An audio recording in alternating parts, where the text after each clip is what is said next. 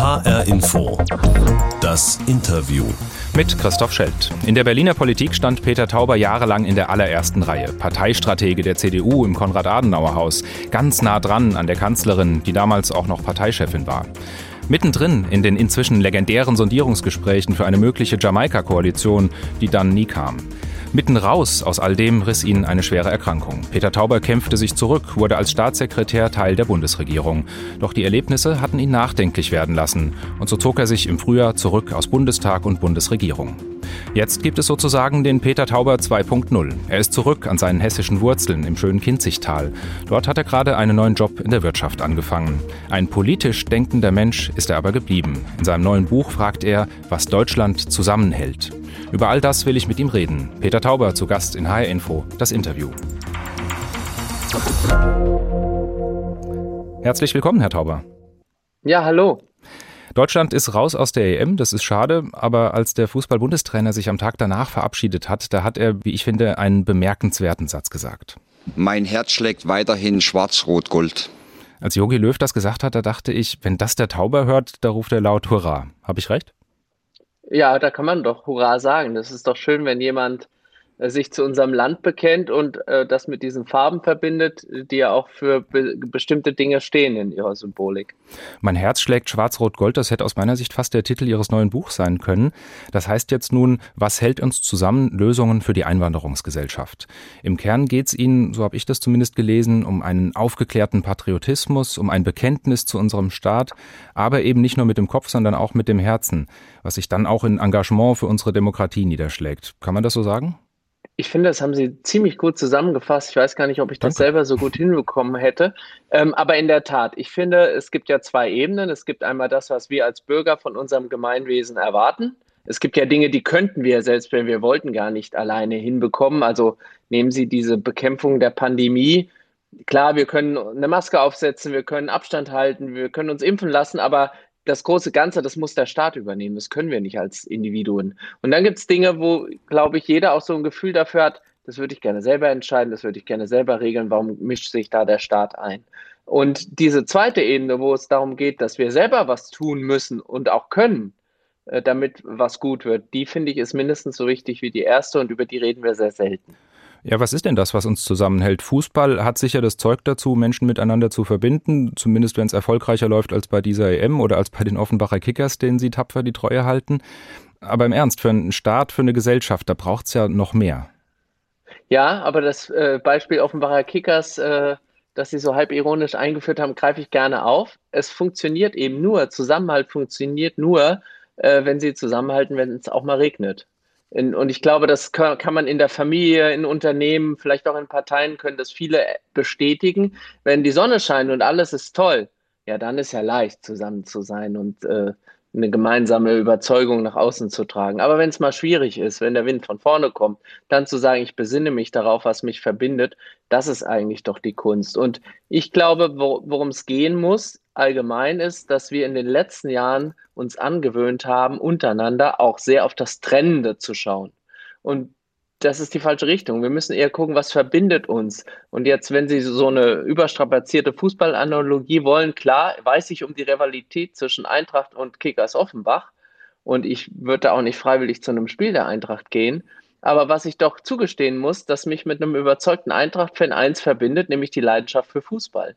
Und das ist doch eigentlich das Schöne. Und wir müssen mehr auf das Verbindende schauen in unserer Gesellschaft, weil wir sonst nicht zusammenkommen und es auch nicht gut werden kann für alle. Ja, ich frage trotzdem nochmal nach dem Regenwetter. Sie schreiben ja über gesellschaftlichen Zusammenhalt, weil das offenbar auch nötig ist, darüber zu schreiben, weil er offensichtlich fehlt. Wenn wir denken an Arm-Reich, die Haltung zum demokratischen System, auch die Haltung zur Corona-Politik, da sind wir ja in vielem uneins. Wo sehen Sie denn die größte Spaltung in unserem Land?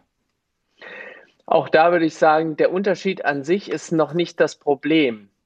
Das Problem ist, wenn er sich manifestiert und als unabänderlich wahrgenommen wird. Also wenn zum Beispiel Menschen aus äh, sozial schwächeren Strukturen nicht das Gefühl haben, dass sie durch eigene Anstrengung einen Aufstieg schaffen können, weil die Gesellschaft das nicht ermöglicht. Dann haben wir ein echtes Problem. Oder aber auch, wenn sich Eliten entkoppeln, wenn die, die viel haben, denen alle Türen offen stehen, die überall studieren können auf der Welt, ihren Kindern alles ermöglichen können, wenn die verlernen, dass sie das nur können, weil diese Gesellschaft ihnen den Rahmen dafür setzt und sie nichts zurückgeben, wenn Eliten keine Verantwortung übernehmen. Und an diesen beiden Enden sieht man, wie ich finde, schon, dass äh, das Bewusstsein, dass man Teil von etwas ist, Teil eben dieser Gesellschaft, dass das eine Grundvoraussetzung ist, damit wir dann am Ende gemeinsam auch äh, erfolgreich sind. Und mit Erfolg meine ich eben nicht nur wirtschaftlichen Erfolg und Wohlstand, sondern ich meine auch ein Maß an Zufriedenheit, an sozialer Stabilität, ähm, auch an Orientierung in einer Welt, die sich so dramatisch verändert, das beschäftigt ja viele Menschen. Mhm. Und unsere Gesellschaft verändert sich ja eben auch, auch durch Migration äh, in den letzten Jahrzehnten und nicht erst seit fünf Jahren. Der ursprünglich geplante Titel für das Buch war ja Mehr Preußen. Wollte das der Verlag nicht? Wir haben uns dann nach, auch nach einer Diskussion dagegen entschieden, weil ich eigentlich kein historisches Buch schreiben wollte, sondern ein Buch über heute und über uns und nicht über die alten Preußen. Ich habe aber in dem Buch natürlich mich gefragt, ähm, ist das alles so neu, was uns umtreibt? Oder gab es es nicht in der deutschen Geschichte an vielen Stellen schon mal? Und Preußen, zumindest das liberale und aufgeklärte Preußen, ist an vielen Stellen sehr, sehr spannend, um uns auch einen Spiegel vorzuhalten. Also ich orientiere mich eben eher an Kant und Humboldt und nicht an dem, was man an Preußen auch sehr negativ sehen kann und muss um uns zu fragen, ja, wenn andere solche Probleme schon mal hatten und haben da Antworten gefunden, warum sollen wir uns das denn nicht zutrauen? Also mir geht es auch um ein positives Mindset, wenn wir über Probleme reden. Wir haben ja auch die Haltung, es wird nichts und das klappt doch eh nicht. Ich finde, so darf man als Gesellschaft nicht an Probleme herangehen. Und da haben die Preußen, glaube ich, auch wieder ein paar Dinge richtig gemacht. Aber ist diese. Und wenn ich das noch, wenn ich das noch anmerken darf, diese berühmten preußischen Reformen, die ja bis heute als positive Beispiele für Veränderungsbereitschaft in der Krise gelten, kluge Entscheidungen, auch manchmal gegen Widerstand von denen, die Verantwortung haben. Ähm, das ist ja ein Synonym für sich. Da ist übrigens sehr bemerkenswert, dass die meisten dieser Reformer gar keine Preußen waren, sondern sich dieser preußischen Idee, diesem Staat irgendwie verschrieben haben. Was mich eben auch zu dem Beispiel führt, wir müssen eben auch offen sein für Menschen, die glauben, sie können einen guten Beitrag für Deutschlands Zukunft leisten, selbst wenn sie eben nicht wie meine Vorfahren seit Hunderten von Jahren aus dem Vorholzberg kommen diese Leute, die sich da engagieren können und einbringen können, da sprechen Sie sich in Ihrem Buch auch für vor allem Zuwanderung von gut qualifizierten Arbeitskräften aus. Das ist das, was Deutschland braucht. Aber das, was viele Menschen brauchen, das ist ja ein Zufluchtsort weg von Krieg, Hunger und Vertreibung. Das sind ja auch ganz legitime Motive. Und das entspricht ja auch Ihrem persönlichen christlichen Menschenbild. Was ist denn mit den Leuten? Dürfen die auch noch kommen? Also es gibt insgesamt aus meiner Sicht drei Gruppen, über die wir da reden. Wir reden über die, denen wir aus humanitären Gründen zumindest für eine Zeit Zuflucht bieten über das Asylrecht und da wissen Sie um den Streit, das europäisch zu regeln. Das haben die alten Preußen übrigens auch gemacht, viele Flüchtlinge aus Glaubensgründen aufgenommen. Und das eine tun heißt übrigens nicht das andere lassen. Denn diese Menschen, von denen ja auch ein Teil dann dauerhaft bleibt, äh, die müssen anders integriert werden als diejenigen, die als hochqualifizierte Fachkräfte zu uns kommen. Und über die anderen beiden Gruppen reden wir eben zu wenig. Über Flüchtlinge und die Rahmenbedingungen reden wir viel, aber über die Frage, wen wollen wir eigentlich darüber hinaus und wen brauchen wir auch? Weil bei den Qualifizierten, da ist es ja sozusagen legitim und auch notwendig, dass wir uns die aussuchen, dass wir überlegen, wer passt zu uns. Da reden wir übrigens dann immer gerne über den Manager und über den Chefarzt und über den Universitätsprofessor. Ehrlich gesagt, die sind für mich nicht so die Herausforderung. Erstens, die bleiben in der Regel nicht auf Dauer und die müssen auch nicht zwingend Deutsch lernen, weil in deren Welt meistens sowieso Englisch gesprochen wird. Mich interessiert aber die Kräfte, die vielleicht noch nicht so hoch qualifiziert sind, aber die vielleicht. Also in der Pflege sind, zum Beispiel. Genau. Das sind auch natürlich Fachberufe, aber da ist es doch so, das muss man ja ehrlich sagen, wenn wir eine Krankenschwester von den Philippinen werben, dann will die eine Perspektive haben für sich und auch für ihre Familie. Also müssen wir darüber reden, was bieten wir der an? Nicht nur den sicheren Job und eine Bezahlung in Euro, sondern wie Max Frisch das mal formuliert hat, wir haben Arbeitskräfte gerufen und Menschen sind gekommen. Wie kann die teilhaben in unserer Gesellschaft und, das ist das Entscheidende, sich am Ende auch zugehörig fühlen? Klar, wir setzen eine Erwartung, die muss Deutsch lernen, die muss die Qualifikation haben, die muss den Job gut machen. Aber die hat ja auch eine Erwartung an uns ab welchem Zeitpunkt nehmen wir die eigentlich als Landsfrau wahr? Ab wann akzeptieren wir, dass die jetzt zu uns gehört? Und das ist eine Bringschuld der Mehrheitsgesellschaft. Aber die Bringschuld der Menschen, die zu uns kommen, die ist ja auch da. Wer dazugehören will, der hat auch Pflichten, der muss auch was leisten, so würde ich Ihre These mal verkürzt zusammenfassen. Wie kriegt man denn Ihrer Meinung nach die Landsleute dann dazu, dass sie echte Citoyen werden? Also auch für diese Demokratie sich engagieren, dass sie den Satz des Fußball-Bundestrainers unterschreiben, mein Herz schlägt schwarz-rot-gold? Also bin bei Ihnen. Wir können da Ansprüche formulieren, also auch zum Beispiel die Akzeptanz von Normen und Werten, die sich aus dem Grundgesetz herleiten. Also, dass wir niemanden einbürgern, der offen antisemitisches Weltbild pflegt oder der die Gleichberechtigung von Mann und Frau ablehnt. Das ist für mich eine Selbstverständlichkeit. Aber ich ehrlich gesagt, ich würde den Ball, um in dieser Fußballsprache zu bleiben, gerne auch wieder an uns zurückspielen. Wenn wir selber nicht überzeugt sind von unserem Gemeinwesen, wenn wir nicht einen Patriotismus pflegen und ich sage es dezidiert, kein Nationalismus, aber ein Patriotismus, der uns auch auf das, was in der Bundesrepublik erreicht worden ist, stolz sein lässt. Warum soll denn jemand, der von außen kommt, sagen, ich bin jetzt stolz dazuzugehören? Schwarz-Rot-Gold sind jetzt auch meine Farben. Wenn wir das selber nicht sind, dann beeindrucken wir doch da niemanden, dann will doch gar keiner vielleicht dazugehören. Und beides müssen wir tun. Wir müssen sagen, das, was andere da vor uns äh, erreicht haben, darauf darf man auch stolz sein, gerade mit Blick auf die deutsche Geschichte und das, was davor war und die zwei Diktaturen und vor allem den Nationalsozialismus darf man auf diese Bundesrepublik wirklich stolz sein. Aber du kannst dazugehören. Du bist dann ein Teil von uns. Und dieses Angebot machen wir nicht. Sie kennen vielleicht auch, ich kriege das immer wieder erzählt von Freunden, die Einwanderungsgeschichte haben, wenn die dann nett gemeint vielleicht sogar gefragt werden, wo kommst du eigentlich her? Und die sind aber in Hanau oder Offenbach geboren und sagen, eigentlich ist die Frage nicht sehr nett, weil damit sagt ihr mir eigentlich als Mehrheitsgesellschaft, du siehst anders aus, so richtig kannst du nie dazugehören. Und wenn wir das nicht überwinden und denjenigen, der da ist, daran messen, was tut er eigentlich als Bürger hier, dann kann natürlich diese neue Form von Zusammenhalt, die in einer von Migration geprägten Gesellschaft notwendig ist, nicht entstehen. Mhm. Wir waren auch bei dem, was die Menschen dann leisten müssen. Wissen Sie, an wen ich da denken musste, als ich Ihr Buch gelesen habe? Erzählen Sie. An den hier. And so, my fellow Americans, ask not what your country can do for you, ask what you can do for your country. John F. Kennedy war das natürlich. Können Sie damit was anfangen? Ja. Damit kann ich was anfangen. Etwas äh, deutscher formuliert hat das ja der ehemalige Verfassungsrechtler Böckenförde, der gesagt hat, sinngemäß, äh, die freiheitlich-staatliche Ordnung, in der wir leben, schafft nicht selbst die Voraussetzungen für ihre eigene Zukunft, für ihre weitere Existenz, sondern das müssen wir als Bürger tun. Wir müssen uns eben darum kümmern, dass wir das, was wir wertschätzen, diese Offenheit, die Demokratie, die Freiheitsrechte, die wir genießen, dass die gewahrt bleiben. Also es ist schon ein Appell an die Bürgerinnen und Bürger in der Demokratie, dass sie selber dafür Sorge tragen müssen. Das kann, können nicht Parteien oder Politiker oder Gerichte. Und insofern, finde ich, hat Kennedy schon recht. Ob dieser amerikanische Pathos zu uns passt, Sebastian Hafner hat Preußen ja mal als Vernunftstaat beschrieben und ich finde, das passt auf die Bundesrepublik auch ganz gut.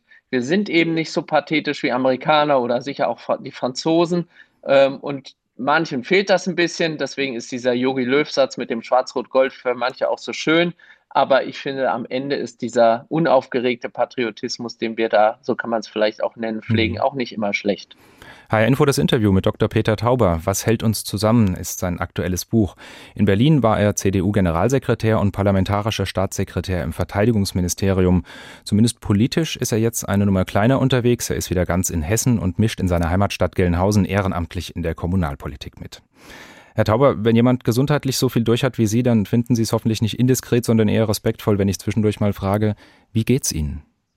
Mir geht's sehr, sehr gut. Ich habe das Glück, dass ich keine Folgen, keine negativen Folgen von dem, was ich da gesundheitlich hinter mir habe, mit mir rumtrage sodass ich mich jetzt mit viel Freude und Energie auch neuen Aufgaben widmen kann. Rufen wir uns das nochmal kurz in Erinnerung. Nach der Bundestagswahl 2017, da war im November die Regierungsbildung in vollem Gange. Sie waren als CDU-Generalsekretär beteiligt an den Sondierungsgesprächen über ein mögliches Jamaika-Bündnis ihrer CDU mit Grünen und FDP.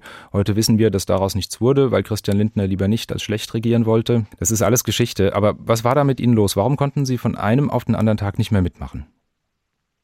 Ja, ich habe äh, mir ja schon vor der Bundestagswahl überlegt, ich kann das als Generalsekretär nicht länger weitermachen. Ich habe auch vielen Leuten äh, auf die Füße getreten, wie man das in dem Job machen muss. Und äh, habe schon so ein bisschen mich orientiert, wollte natürlich weiter Politik machen, war wiedergewählt in meinem Wahlkreis und äh, war in so einer Phase, wo ich gedacht habe, jetzt ist mal eine gute Gelegenheit, äh, nachdem dieses harte Jahr fast zu Ende ist, neu nachzudenken. Ich hatte diese spannenden Jamaika-Koalitionsverhandlungen und hatte mich auf ein Ereignis gefreut, wie lange nicht mehr, nämlich auf den Frankfurt-Marathon. Den bin ich schon ein paar Mal mitgelaufen und das war sozusagen meine eigene Belohnung. Den laufe ich mit und danach beginnt was Neues. Und in der Nacht danach, ich war dann wieder in Berlin, Sie erinnern sich, da war der Reformationstag ein gesetzlicher Feiertag in ganz Deutschland, aber nicht für mich, denn wir waren ja in diesen Sondierungsgesprächen und ich saß im Büro an dem Feiertag und abends wurde mir schlecht. Und ich hatte noch nie in meinem Leben so Schmerzen, wollte am nächsten Morgen eigentlich in ein, ins Morgenmagazin und musste dann nachts um drei den Notarzt rufen, weil ich die Schmerzen nicht mehr aushalten konnte. Ich hatte eine schwere Darmentzündung eine sogenannte Sigma-Divertikulitis. Und das Schlimme war gar nicht diese Entzündung und die Schmerzen. Das Schlimme war, dass ich das nicht kannte. Und dass ich auch nicht mehr in der Lage war, mich zu zwingen. Vorher habe ich mir schon so ein Bild zugelegt, ich zwinge mich halt einfach. Es muss halt einfach gehen. Egal wie müde ich bin, egal wie abgespannt, egal wie gereizt, ich funktioniere halt einfach. Und zu akzeptieren, dass mein Körper jetzt eben mir sagt, was geht und nicht mehr ich meinem Körper, das war für mich eine schlimme oder krasse Erfahrung, ein tiefer Einschnitt. Und das hatte dann noch zur Folge, dass nach der äh, Erholung von dieser äh, Entzündung, das kam dann wieder, ich zwei Operationen Anfang des Jahres hatte. Eine davon hat nicht so funktioniert wie gedacht, da musste ich notoperiert werden. Und da stand mein Leben, ohne das zu übertreiben, auf des Messers Schneide. Und auch das war natürlich nochmal ein tiefer Einschnitt. Und da habe ich angefangen, viel nachzudenken und am Ende äh, mir auch selbst zu sagen, du musst deine Maßstäbe mal überprüfen. Du kannst vielleicht nicht so viel aushalten wie andere. Du musst achtsamer sein und am Ende sich auch einzugestehen, wenn man mit sich selber nicht achtsam umgeht, wie will man das denn in Wahrheit mit anderen? Das funktioniert nicht. Und darüber habe ich viel nachgedacht und in der Tat auch ein Buch geschrieben, ja. Eine entzündliche Darmerkrankung also, die Vertikulitis, die Sie leider auch noch nicht ganz dauerhaft besiegen konnten. Sie haben das angesprochen, Sie haben es voriges Jahr in einem sehr persönlichen Buch verarbeitet, Du musst kein Held sein. Jetzt also der Rückzug aus der Bundespolitik, den Sie voriges Jahr angekündigt haben. Ich sage Ihnen mal so die These meines schlichten Journalistengeistes und Sie sagen mir, wie nah ich da an der Realität bin. Da steht also einer mitten im Saft, mitten im turbulenten Leben der Berliner Republik, Marathonläufer, körperlich fit und dann kriegt der so einen Schuss vor den Bug. Da sagt der Körper Stopp. Und danach wird dieser Mensch sehr nachdenklich und über die Jahre reift ein Prozess, an dessen Ende Peter Tauber sagt, ich lasse es sein, Staatssekretär, Bundestagsabgeordneter, das ist es nicht, das ist zu viel. Wie viel stimmt von dieser These? Also der große Teil Ihrer These stimmt. Ähm, das Einzige, wo ich sagen würde, ich bin jetzt nicht auf dem Weg, dass ich sage, ich möchte es gerne ein bisschen ruhiger haben. Ich möchte gerne eben was anderes machen. Und ich war CDU-Generalsekretär, ich war über zehn Jahre Bundestagsabgeordneter, ich war Staatssekretär im Verteidigungsministerium, ein Ressort, das mir auch was bedeutet hat, weil ich selber Reserveoffizier bin. Und ganz ehrlich, was soll denn da noch kommen in der politischen Karriere? Und ich finde, man muss auch mal realistisch sein, wo die eigenen Grenzen sind. Ob ich jemals Minister geworden wäre oder was anderes, da mache ich drei große Fragezeichen. Und dann war für mich eben der Punkt, auch mit Mitte 40, da bin ich knapp drüber, sich zu fragen, will ich nochmal was anderes machen als Politik? Das habe ich bejaht. Und dann hatte ich eben die Möglichkeit, meine Heimat ist mir sehr wichtig, das haben Sie ja am Anfang auch nochmal äh, dargestellt, einen Job in meiner Heimat anzutreten und darauf habe ich mich dann sehr gefreut.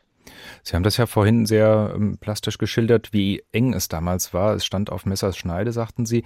Sie sind gläubiger Christ, evangelisch getauft, engagieren sich auch in der evangelischen Kirche in Kurhessen-Waldeck und Sie haben sogar die Koordinaten Ihrer Heimatkirche, der Marienkirche in Gelnhausen, auf den Arm tätowiert. Was hat denn das alles mit Ihrem Glauben gemacht, dass Sie damals sozusagen dem Tod von der Schippe gesprungen sind? ich habe da ganz großes Glück gehabt. Ähm, mein Glaube vorher, vielleicht ist er an manchen Stellen auch etwas kindlich, aber der ist nicht auf die Probe gestellt worden, sondern ich hatte eher immer das Vergnügen oder die Gelegenheit, dem lieben Gott Danke zu sagen für das, was mir widerfahren ist. Ich habe nicht gehadert mit irgendwelchen Erfahrungen. Das war zum ersten Mal, dass mir was wirklich Schlimmes passiert ist. Und das ist ja für manche Menschen ein tiefer Einschnitt und manche verlieren dann auch vielleicht ihren Glauben. Und bei mir war es Gott sei Dank so, dass es den Glauben eher gefestigt hat und ich eine gewisse Ruhe auch hatte, das sozusagen anzunehmen, was da auf mich zukommt oder was mit mir passieren wird. Das hat es schon sehr leichter, äh, sehr viel leichter gemacht, das sozusagen auszuhalten, zu ertragen, über sich ergehen zu lassen, wie immer Sie es formulieren wollen. Wie ist das denn in so ganz besonders schwierigen Momenten? Hält man da dann Zwiesprache mit Gott, auch wenn man das vielleicht früher nicht gemacht hat? Also ich bin jemand, der regelmäßig betet. Ich habe auch dann im Krankenhaus gebetet. Das war natürlich super spannend, weil in dem Umfeld ganz wenige Menschen ein christliches Bekenntnis haben und mich auch Pflegekräfte dann darauf angesprochen haben, was machst du da, wenn du da die Hände faltest, die Augen zu hast? Und das waren spannende Gespräche. Und es gab aber durchaus auch so einschneidende Momente. Also es gab so einen Moment, wo ich wirklich gedacht habe, jetzt verlässt mich die Kraft und jetzt ist es vorbei. Das war dann auch nach dieser Not-OP, die ich ja dann gut überstanden hatte, verhältnismäßig gut. Und äh, wie Sie merken, wir, wir reden miteinander. Gott sei Dank war das eine falsche Einschätzung. Ich lebe ja sehr gerne. Ich lebe ja wirklich sehr gerne und bin ein fröhlicher Mensch. Und da habe ich wirklich das Gefühl gehabt, dass es, äh, dass ich das eben einfach annehme, was jetzt passiert und dass es vorbei sein kann und dann ist es eben nicht mehr in meiner Hand. Sie haben danach von vielem losgelassen, wir haben schon drüber gesprochen. So ganz von der Politik konnten Sie aber doch nicht loslassen. Sie sind jetzt bei der Kommunalwahl für die CDU angetreten und wurden im April Stadtverordnetenvorsteher in Gelnhausen im Main-Kinzig-Kreis, also sozusagen der Parlamentspräsident. Wenn Sie jetzt heute von Hessen aus nach Berlin gucken, juckt Sie da doch so ein bisschen in den Fingern? Haben Sie irgendwie Entzugserscheinungen? Weil so ein Bundestagswahlkampf mit vorzubereiten, das hat ja auch was. Ehrlich gesagt überhaupt nicht. Also ich freue mich, ich habe einen tollen, mit Johannes Wiegelmann einen tollen Nachfolger bei mir. Für den werde ich sicher ein paar Plakate aufhängen. Also das, darauf, darauf freue ich mich, weil das auch viele Menschen ja für mich lange Zeit ehrenamtlich gemacht haben. Und Stadtverordnetenvorsteher in Gelnhausen, das mache ich auch ganz gerne, weil es meine Heimatstadt ist. Ehrlich gesagt auch, weil ich dann eben nicht so sehr in dem Streit der Parteien im Stadtparlament bin, sondern eher eben eine moderierende Rolle habe, eher mal darauf achten kann, wie kann man mal einen Graben zuschütten, wie kann man welche zusammenführen. Wobei ein Kollege von Ihnen, ein Lokaljournalist, gesagt hat, eigentlich hast du doch jetzt das Allerschwerste deiner politischen Ämter erst angefangen. Das glaube ich jetzt ehrlich gesagt nicht. So schlimm ist es nicht. Aber das mache ich eben als Hobby auch ein bisschen, um meiner Heimatstadt was zurückzugeben. Ich habe ja da wirklich in den Jahren in Berlin tolle Unterstützung immer gehabt aus Gelnhausen. Mhm. Dr. Peter Tauber zu Gast in HR Info das Interview. 46 Jahre alt, CDU-Politiker, Historiker, Buchautor und Hesse. Herr Tauber, wir sind die Sendung mit der Box. Sie sind nicht zum ersten Mal bei uns zu Gast, deshalb kennen Sie das schon. Diese kleine weiße Kiste mit HR Info außen drauf, die steht auch hier tatsächlich bei mir im Studio. Da kommt immer eine kleine Überraschung für den Gast rein. Jetzt sitzen wir aus bekannten Gründen nicht ganz eng beieinander, sondern sprechen über Leitung miteinander und deshalb darf ich diese Box jetzt für Sie öffnen und ich habe da was zum Hören reingetan. Sind Sie bereit? Aha, ich bin bereit.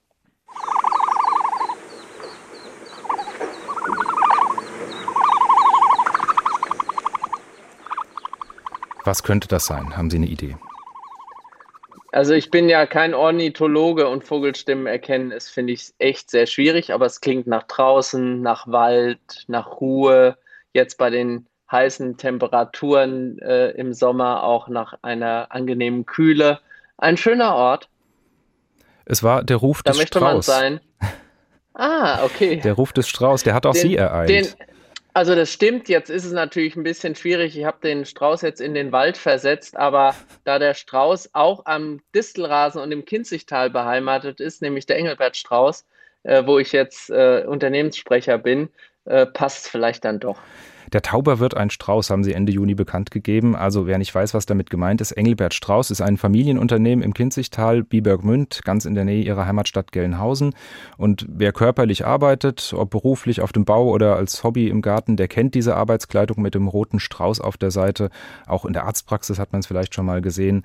Denn Engelbert Strauß hat es geschafft, sowas wie das deutsche KH zu werden, also Arbeitsklamotten in cool, wenn ich das so sagen darf. Und da leiten Sie künftig die neu formierte Einheit für Kommunikation und soziale Verantwortung. Wie kam es denn dazu? Wer hat da wem ein Straußenei gelegt? Also ich kenne äh, die beiden Söhne, es sind Familienunternehmen, Henning und Steffen sehr gut, die sind ungefähr mein Alter. Mit Henning bin ich auch zur Schule gegangen, da, also eine lange Bekanntschaft. Und wir haben uns natürlich auch während meiner politischen Zeit immer mal getroffen und auch ausgetauscht, viel erzählt. Und das unter ich habe gesehen, wie sich das Unternehmen in den letzten zehn Jahren auch entwickelt hat, ist schon eine ziemlich beeindruckende Geschichte. Und irgendwann sagte Henning mal, ja, also wenn du mal was anderes als Politik machen willst, dann müssen wir mal reden. Und dann kamen wir irgendwann jetzt eben auch ins Gespräch und ähm, für das Unternehmen zu sprechen, auch zu erzählen, was ist uns wichtig, eben nicht nur die Produkte, die Sie, wie ich finde, jetzt schon sehr treffend und schön beschrieben haben, sondern auch unter welchen Umständen werden die produziert, wie wichtig ist uns Nachhaltigkeit, was kann man bei Strauß eigentlich machen? Also wir sind auch ein spannender und attraktiver Arbeitgeber ähm, eben über die Region hinaus. Ähm, das ist, glaube ich, eine sehr interessante Aufgabe, auf die ich sehr viel Lust habe. Und das darf ich auch sagen, da kann die Politik von der Wirtschaft auch was lernen, was Entscheidungsprozesse be betrifft, aber auch vor allem was das Mindset betrifft. Das kann ich jetzt nach den wenigen Tagen im Unternehmen schon sagen. In der Welt, aus der ich komme, da treffen Sie sehr viele Menschen, die Ihnen ständig nur erklären, warum was nicht geht ich erlebe das hier zumindest bei uns im Unternehmen eher so, dass Leute gemeinsam überlegen, wie man was macht, damit es geht. Und das finde ich sehr, sehr angenehm. Aber hatten Sie nicht gesagt, Sie wollten ein bisschen kürzer treten? Also Familienunternehmen, das klingt ja ganz beschaulich, aber andererseits ist das ja auch inzwischen nach eigenen Angaben der Marktführer für Berufsbekleidung. Eine Milliarde Euro Jahresumsatz wächst weiter, die Nummer fünf im deutschen Onlinehandel. Also das wird ja schon auch ein fordernder Job. Ich habe ja schon gesagt, mir geht es nicht darum, dass ich äh, weniger arbeite. Mir geht es darum, dass ich Freude an der Arbeit habe, dass ich sie sinnvoll finde. Und da müssen Sie einfach wissen, ich bin ja wirklich viel hin und her gefahren von Berlin äh, nach Gelnhausen und zurück. Einfach weil ich möglichst meine freie Zeit eben hier zu Hause verbringen wollte. Und wenn man dann weiß, dass allein in der Woche mal äh, zehn Stunden im Auto wegfallen, mindestens, weil man die nicht von A nach B fährt, äh, dann kann man so ein Gefühl dafür ähm, bekommen, dass die Work-Life-Balance hier trotz auch viel Arbeit hm. sicher eine andere ist als im politischen Berlin. Wenn Regierungsmitglieder, und das waren Sie ja als parlamentarischer Staatssekretär der Verteidigung, in die Wirtschaft wechseln, dann gibt es keine verbindliche Karenzzeit. Aber halten Sie es trotzdem für so klug, so ganz unmittelbar von dieser Sphäre der Politik in die Sphäre der Wirtschaft zu wechseln? Also müssen wir jetzt erwarten, dass der nächste Auftrag für Flecktarn nach Bibergmünd geht? Ich glaube nicht, dass äh, das zu erwarten ist. Und es gibt ja Gott sei Dank bei der Bundesregierung ein sogenanntes Karenzzeitgremium. Dort muss man transparent darlegen, was man beruflich tut. Ähm, und das habe ich gemacht. Dann wird es beurteilt und auch genau das, was Sie gefragt haben, geprüft. Gibt es aus meiner bisherigen politischen Tätigkeit Verbindungen zum Unternehmen? Die gab es nicht. Ich habe aber, wie gesagt, natürlich aufgrund der persönlichen Verbindung zur Familie einen Kontakt gehabt. Der hat sich aber nicht wiedergespiegelt in meiner Tätigkeit im Ministerium oder an anderer Stelle. Und deswegen hat das Karenzzeitgremium gesagt, drei Monate Pause sind ausreichend. Und äh, jetzt äh, bin ich zum 1.7. Mhm. eben ein Strauß. Darüber freue ich mich. Jetzt haben Sie eine Ihrer ersten beruflichen Verpflichtungen auf der Frankfurt Fashion Week. Also zumindest dafür müssen Sie jetzt nicht mehr nach Berlin, denn die Fashion Week ist ja jetzt in Hessen. Worüber haben Sie sich denn am meisten in Ihrer Heimat gefreut, jetzt wo diese Pendelei nach Berlin aufgehört hat? Ich habe mal drei Paare für Sie zur Auswahl und Sie dürfen entscheiden. Joggen Gerne. im Kinzigtal oder Ansitzen im Spessart? Joggen im Kinzigtal. Zum Ansitzen muss man sagen, Sie haben auch 2018 die Jägerprüfung absolviert. Ja, das stimmt. Ähm, aber das Laufen ist schon meine Leidenschaft Nummer eins. Das zweite Paar, OFC-Heimspiel auf dem Biberer Berg oder endlich mal wieder vier Tage Barbarossa-Markt? Das ist das äh, Volksfest endlich mal wieder ein Heimspiel. Das stimmt, aber Flutlichtspiele auf dem Biberer Berg vermisse ich in Corona-Zeiten doch am meisten. Gottesdienst in der Marienkirche oder Zeit mit der Familie? An einem Sonntag ist Zeit für beides. Jetzt. Essen im Lieblingsburgerladen in Gelnhausen oder Kochen mit Freunden? Da ich mir gerade eine neue Küche gegönnt habe, kochen mit Freunden. Ob die dann nochmal wiederkommen, ist die andere Frage. ich wünsche Ihnen auf jeden Fall viel Spaß bei all diesen Aktivitäten. Peter Tauber, Historiker, Politiker, Kommunikator aus Gelnhausen. Vielen Dank für das Gespräch. Sehr, sehr gerne, hat viel Spaß gemacht. Dankeschön. Das war HR-Info das Interview. Das Gespräch finden Sie auch auf hrinforadio.de, in der ARD Audiothek oder auch bei Spotify. Da gibt es auch die vielen anderen interessanten Gespräche von das Interview. Zum Beispiel das mit Klaus Ruhe Matzen, dem Oberbürgermeister von Rostock, der ein Politiker zum Anfassen sein möchte. Ich bin Christoph Schild.